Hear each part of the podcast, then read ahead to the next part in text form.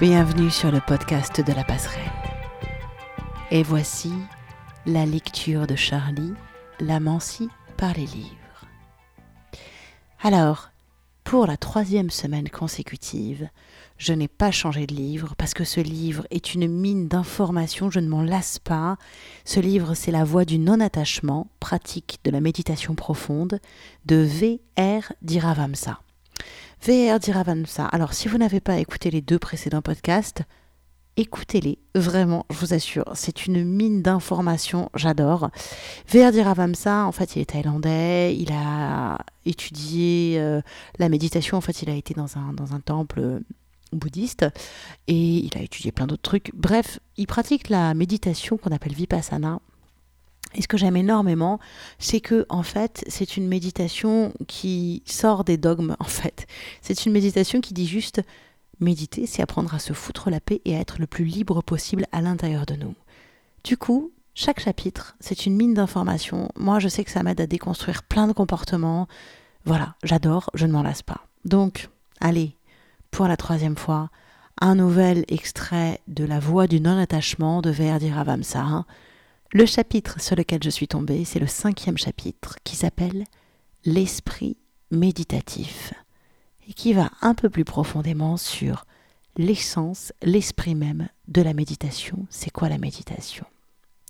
Alors ouvrez grand vos oreilles, il est question d'écoute, justement, Voici le cinquième chapitre du livre La voie du non-attachement de V.R. Diravamsa, l'esprit méditatif. Pour comprendre ce qu'est l'esprit méditatif, il importe de savoir écouter vraiment. Quand on écoute avec un esprit prêt à la critique, un intellect plein de connaissances et d'opinions, on ne peut comprendre ce qu'est l'esprit méditatif. Savez-vous ce qu'est l'écoute méditative? C'est très simple. Elle consiste à garder son esprit entièrement ouvert, à savoir écouter tout sans rien rejeter ni accepter. Quand l'esprit est réceptif, l'écoute est impartiale, et par là, le flot de la sagesse intuitive nous traverse librement. Quand on est dans l'expectative, on essaie d'anticiper les paroles de celui qui parle. Dès lors, le désappointement et le conflit nous guettent, lesquels empêchent l'écoute véritable. L'esprit qui est en proie à la frustration se dissipe et suit ses propres pensées. Un esprit parfaitement réceptif et vigilant est indispensable à l'écoute véritable. Lui seul sait accueillir toutes les paroles qu'il entend, sans qu'elle le perturbe ou emporte son attention. Un esprit fermé ne sait pas écouter. Il cache dans ses profondeurs une peur fondamentale, et toute explication qu'on pourrait lui donner au sujet de cette peur ne ferait que l'accroître. Le seul moyen qu'il a de la surmonter, c'est de s'exercer progressivement à la réceptivité, non pas en utilisant la force, toute concentration faite pour provoquer son ouverture aboutirait à l'effet inverse, mais l'attention claire et soutenue. L'esprit, dans ce cas, ne se sentant pas menacé dans sa survie, s'ouvre de lui-même. Le bouddhisme enseigne qu'énergie et contemplation doivent s'équilibrer dans l'attention, sans quoi l'énergie se dissipant, on devient la proie de la lassitude et de l'ennui. L'esprit superficiel, n'ayant aucune compréhension de lui-même, il ne peut apprécier sa propre compagnie et par là éprouve lassitude et ennui. Ne restez pas au plan superficiel de l'intellect. Il ne sert à rien de réfléchir sur l'esprit. Observez-le dans chacun de ses mouvements. D'abord, vous aurez l'impression qu'il est actif, c'est-à-dire qu'il s'occupe de choses et d'autres. Mais votre observation devenant plus intime, vous constaterez que par moments, il s'immobilise. Quand le flot mental se stabilise, vous éprouverez comme un grand soulagement. Mais tout juste avant, il se peut que vous éprouviez une forte douleur psychique. Vous éprouvez du bonheur en surface, mais une intense souffrance dans les profondeurs de votre être. Distinguer ce mécanisme requiert de votre part une attention soutenue. Peut-être craignez-vous l'écoute intérieure passive, laquelle exige que vous preniez du recul par rapport à vos accumulations. Vous sentez le besoin de posséder. Autrement dit, vous avez ce qu'on appelle un esprit accapareur, c'est-à-dire l'inverse d'un esprit méditatif. Et un tel esprit est une source perpétuelle d'ennui. En lui, l'entité qui écoute est séparée de l'acte d'écouter, et dans cet espace, la compréhension n'est pas. Celle-ci ne se lève que quand l'auditeur se confond avec l'acte d'écouter. Dans ce cas, l'esprit acquiert la sagesse, laquelle rend possible la vraie compréhension. C'est ce que le bouddhisme désigne par l'écoute objective, en laquelle l'auditeur est affranchi de l'idée qu'il lui faut agir. L'esprit qui s'est écouté est un esprit simple, et comme vous savez, la simplicité est de même profondeur. Être simple, ce n'est pas facile. Il est infiniment plus facile de glisser dans les complications. Nous sommes des êtres compliqués, qui avons l'habitude de vivre en nous conformant aux connaissances acquises.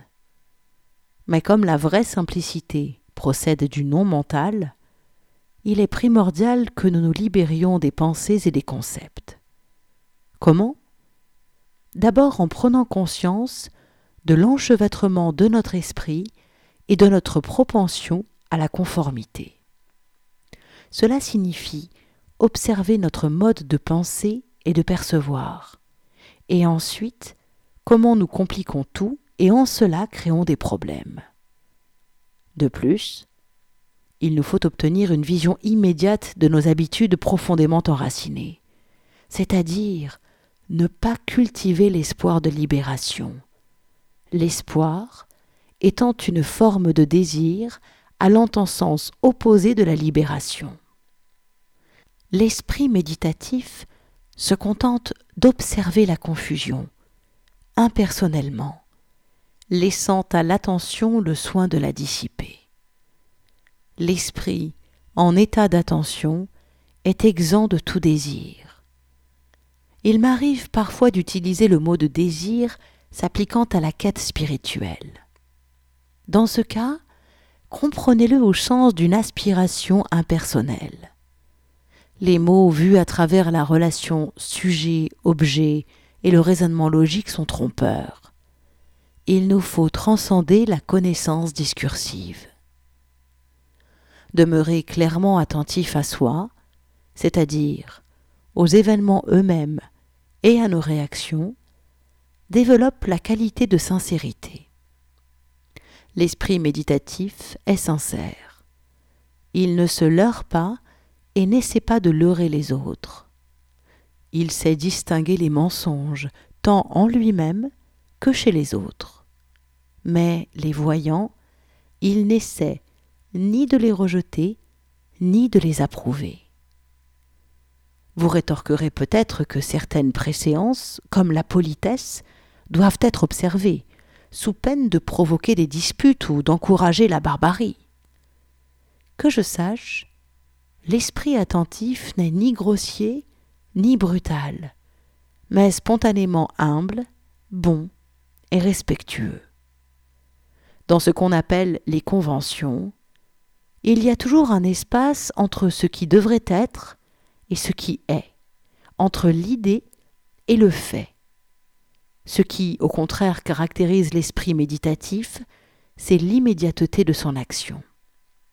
Il ne décide pas ceci se passera comme cela ou ceci devrait être fait. Autant de pensées et d'intentions jetées dans le futur. L'esprit méditatif ne traîne avec soi ni passé ni futur. Peut-être certains croient-ils qu'un tel esprit est paresseux ou irresponsable et manque totalement de sollicitude.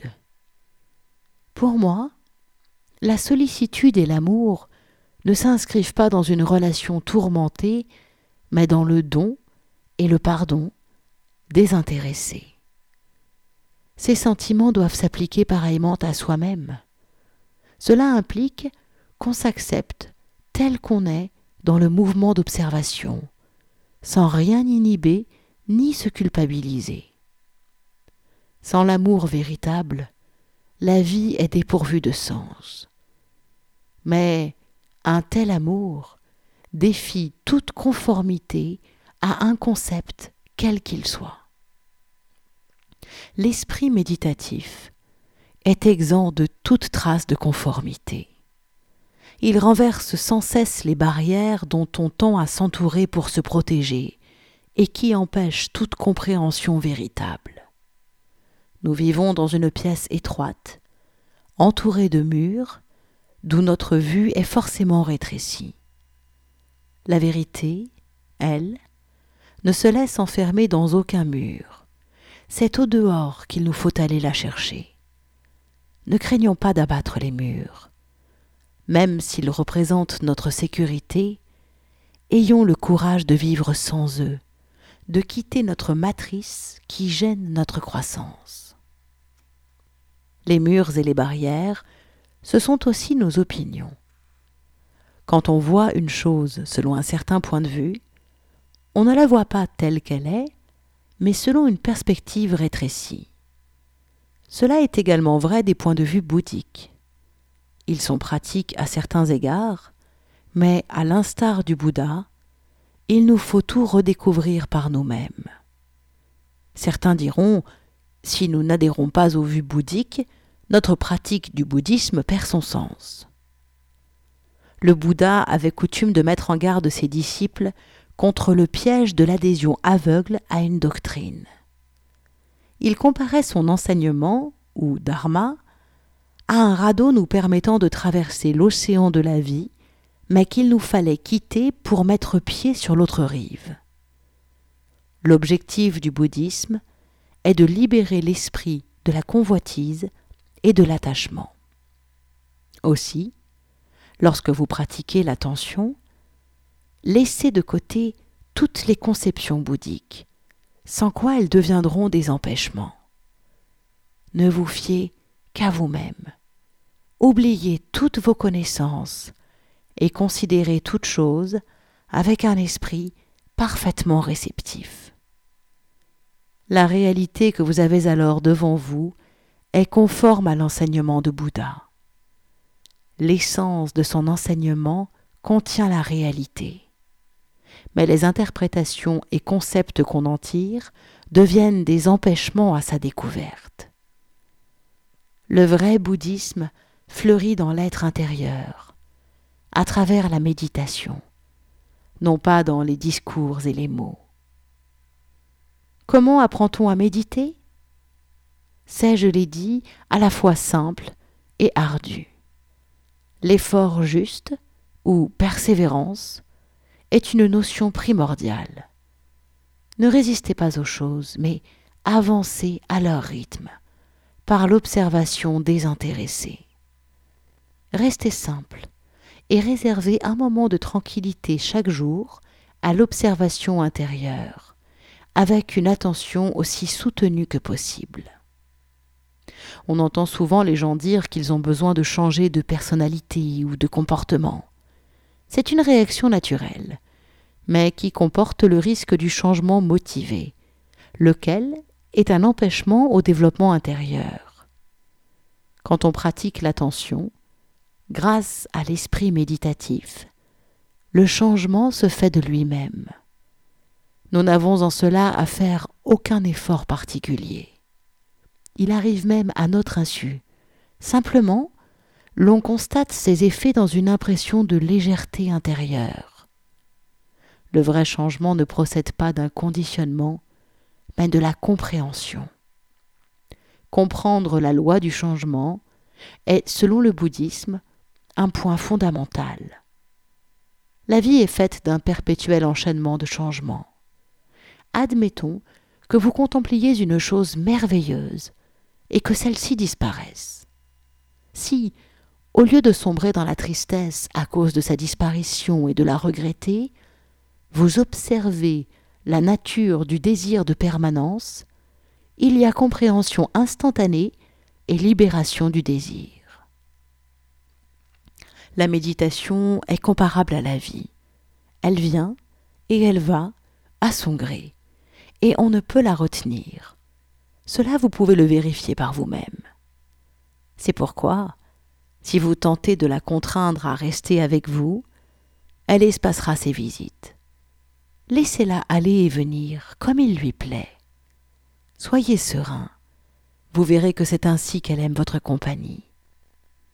Quand l'aptitude à l'attention vous quitte, observez ce fait, et vous comprendrez la raison de son départ. L'esprit méditatif voit les choses de façon globale. Il ne se laisse cependant enfermer ni dans la totalité, ni dans les fragments. Or notre problème, c'est justement de nous laisser happer partout avec une facilité et une rapidité étonnantes. Est-ce parce que nous nous fixons des buts à atteindre? Comme celui de rester dans le silence et la quiétude pendant un temps déterminé, sans le moindre bavardage intérieur ni association d'idées. Votre volonté même est ce qui devient l'empêchement majeur à l'observation objective du flot des événements, et donc à la quiétude. L'existence même d'un but incite l'esprit à vouloir l'atteindre dans le temps le plus bref. La hâte crée l'agitation. Au lieu de rester ouvert, l'esprit se laisse alors entraîner par le désir de réalisation, et par là perd son aptitude à l'attention. Ne rien vouloir est ce qui libère l'esprit de toute tension. Les tensions se forment parfois à notre insu. Supposons que vous marchiez sur un sentier de montagne avec l'idée d'atteindre le sommet de celle-ci. Si votre esprit ne cesse d'anticiper la minute d'arrivée, vous ne pourrez être pleinement attentif à votre escalade, et de plus courrez le risque du découragement. Enfin, vivant dans la perspective de l'arrivée, vous créerez des tensions à la fois dans le corps et l'esprit. Si maintenant vous envisagez d'être présent à chaque pas, il arrivera forcément un moment où vous parviendrez au haut de la montagne et dans les meilleures conditions. Anticiper un accomplissement est une perte d'énergie, même dans le cas où cet accomplissement est le nirvana. Être présent à chaque mouvement du corps et de l'esprit, c'est comme de donner son attention à chaque pas franchi sur le sentier d'une montagne. Le nirvana est un état se situant hors des sphères de la pensée, laquelle n'est que le produit d'un esprit limité, la réaction d'un esprit conditionné. Et comment ce qui est limité pourrait-il accéder à l'illimité? Quand l'esprit prend conscience de ses limitations, il fait le premier pas vers sa libération. Il change, devenant un esprit méditatif qui a entrepris le processus d'observation de soi. L'esprit varie sans cesse, en fonction des contenus de ses réactions et associations. Nous le blâmons pour nos expériences déplaisantes, nos inclinations et émotions négatives, lesquelles ne sont en fait que le produit d'actions et d'attitudes du passé. Et plus nous les détestons et les inhibons, plus elles acquièrent de force. Cessez d'y réfléchir et voyez-les selon leur réalité. Ouvrez le regard intérieur et perdez l'habitude de toujours poursuivre le plaisir et de vous blâmer. Avec l'esprit méditatif, vous voyez à la fois ce qui est en vous et autour de vous. Non seulement lorsque vous méditez intensément les yeux fermés, mais dans votre vie courante, quand vos yeux sont ouverts. Il peut y avoir beaucoup de bruit, intérieurement ou extérieurement, et votre esprit restez cependant vigilant et silencieux dans les profondeurs.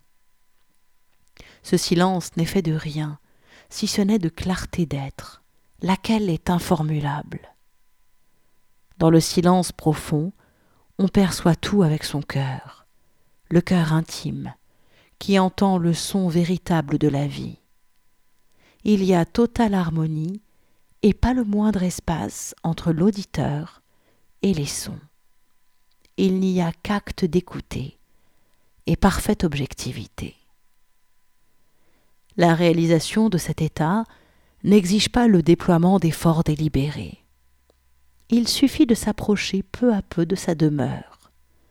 La vie est un continuel apprentissage. Sans doute, certains sont-ils plus doués que d'autres pour apprendre ces leçons. Mais, invariablement, il suppose qu'on observe le flot entier de la vie, avec une perspective allant s'élargissant. L'esprit méditatif observe et s'instruit, et ainsi se comprend lui-même et toute chose selon leur réalité.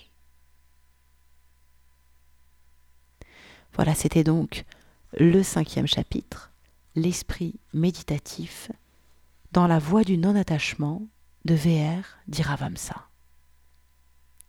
Encore une fois, un chapitre extrêmement riche, comme à peu près les deux autres, tous les chapitres en fait, ce n'est pas que les deux autres, comme à peu près tous les chapitres de ce livre. Ne faire qu'écouter, accepter de ne pas agir et d'être dans la réceptivité. Perdre tout désir, arrêter de vouloir quoi que ce soit. Voilà un sacré défi, parce qu'on n'a pas été élevé comme ça et qu'on n'a vraiment pas l'habitude de fonctionner comme ça. Je vous rajoute quelques mots, quelques pistes de réflexion sur ce chapitre. C'est à retrouver dans l'article qui présente la lecture de Charlie d'aujourd'hui, et c'est évidemment sur le site projet-lapasserelle.com. C'est là également que vous pourrez retrouver tous nos autres articles, que ce soit des lectures de cartes de tarot, des analyses astrologiques, des improvisations musicales ou encore des dessins originaux, tout est à retrouver sur projet-lapasserelle.com. Il y a également notre podcast musical, La passerelle musicale, tout simplement. Et eh bien voilà, ce podcast est terminé. Alors vous pouvez reprendre une activité normale et prenez soin de vous dans le silence intérieur et la quiétude. À très bientôt. Ciao, ciao, ciao.